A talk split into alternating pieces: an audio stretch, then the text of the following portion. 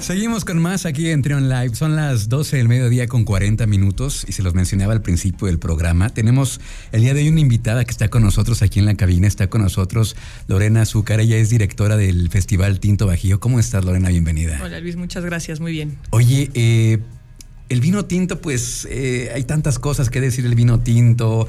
Eh, hay pues muchos amantes del vino que pues siempre estamos buscando estos espacios para poder conocer cada vez más. Y ustedes en esta séptima edición de Tinto Bajío pues presentan a más de 100 marcas mexicanas. Platícanos un poquito de este festival. Sí, exactamente, eso es lo que buscamos, un espacio para poder presentar todo lo increíble que tiene en este tema del vino nuestro país son más de 40 stands que eso significa más o menos arriba de 120, 150 etiquetas que van a poder probar. Y así pueden descubrir su nuevo tinto favorito, algo diferente que haya salido este año o simplemente, bueno, los, los clásicos también estarán presentes. Cuéntanos un poquito de cómo es la dinámica en este festival eh, para quienes no hayan ido. Sabemos que ha tenido mucho éxito en ediciones anteriores. Los dos años pasados por cuestiones de pandemia no se pudo llevar a cabo. Pero ¿cómo es la dinámica en este festival? ¿Llegas, encuentras varios stands? ¿Cómo es? Sí, con mucho gusto. Pues mira, te platico.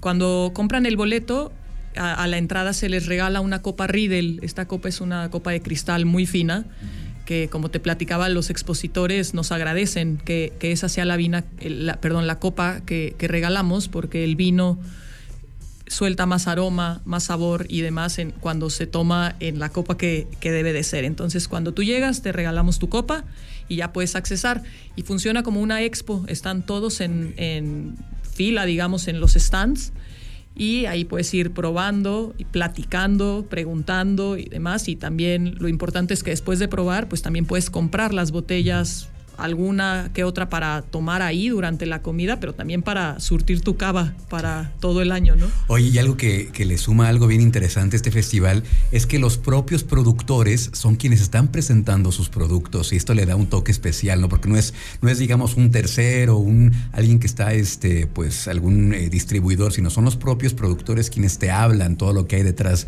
de, de, cada, de cada botella, ¿no? De cada, de cada etiqueta. Así es, estamos con la presencia de muchos productores Sí tenemos también algunos distribuidores, pero son también de los que ya están muy especializados que te pueden platicar igual que el productor toda la historia de los vinos que traen representando. Y sí es una oportunidad increíble de, conocer la historia atrás de los proyectos. Todos los vinos o los viñedos en México son producto de mucho amor, de mucho trabajo.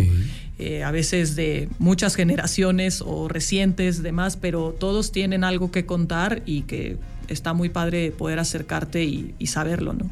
Hace 20 años, volteando hacia atrás, no había tanto esta cultura del vino en México y hemos visto que cada vez hay más interés, lo cual es algo muy positivo, ¿no? Eh, eh, para, la, para la economía del país, etcétera, para todo el crecimiento, eh, para conocer, para disfrutar.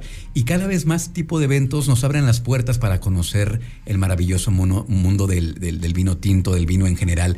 ¿Cómo nace este, este festival? Platícanos. Sí, yo creo que incluso te fuiste mucho, o sea, hace ni 10 años estábamos tan, tan metidos y ha, ha ido creciendo. Ese es uno de los objetivos del festival. Apoyar esta industria, darla a conocer, acercar a la gente y pues nace nada más de una idea de querer hacer un evento familiar, una experiencia muy divertida que al mismo tiempo apoye toda esta cultura y que te puedo decir que sí ha mejorado, ha crecido, a diferencia del primer festival que fue en el 2014, ya al último que hicimos antes de pandemia de 2019 la diferencia fue gigante, no solo en asistentes, sino en el consumo, en el conocimiento y demás. Oye, platícanos eh, a grandes rasgos qué, eh, qué marcas van a estar ahí, eh, todas son mexicanas, entiendo. algunas que destaques que vayan a estar ahí en el, en el festival. Sí, pues mira, tenemos nombres importantes que a lo mejor son los que muchas personas ubicamos, como L. Acheto, está Montechanic, y algunas de Guanajuato que te las voy a mencionar porque ah, es muy, importante resaltarlas y, que sepamos que en Guanajuato estamos haciendo muy buen vino. De Guanajuato tenemos Viñedos El Lobo, Octágono, Tierra de Luz, Cuna de Tierra, San José La Vista, Tres Raíces, Casa Ansa y Guanamé.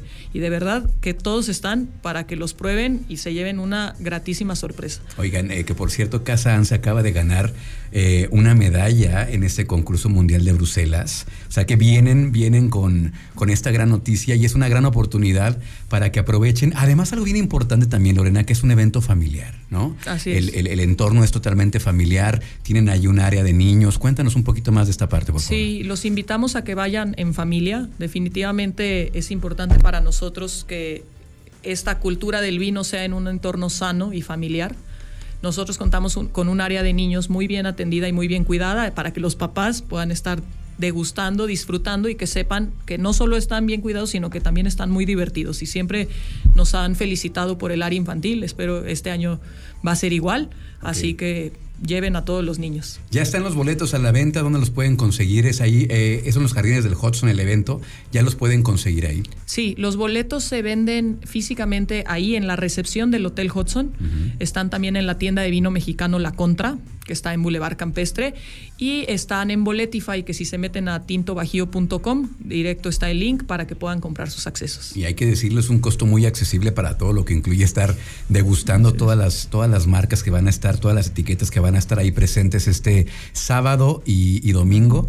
Entonces, pues es una gran oportunidad, porque no todo, no es fácil reunir a tantos productores en un solo espacio, ¿no? Exacto, sí. Es Es, una- un espacio muy divertido. Van a poder probar mucho, van a poder comer también eh, muy rico, que la gastronomía está a cargo del Hotel Hudson, de sus chefs.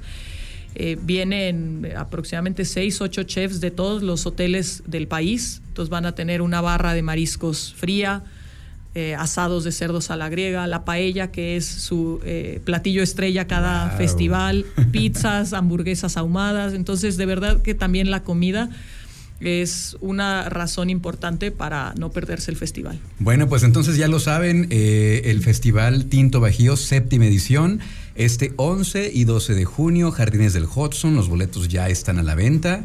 eh, y pues nada, ahí nos estaremos viendo este sábado y domingo, Lorena. Muchas gracias. Muchísimas gracias, Lorena Azúcar.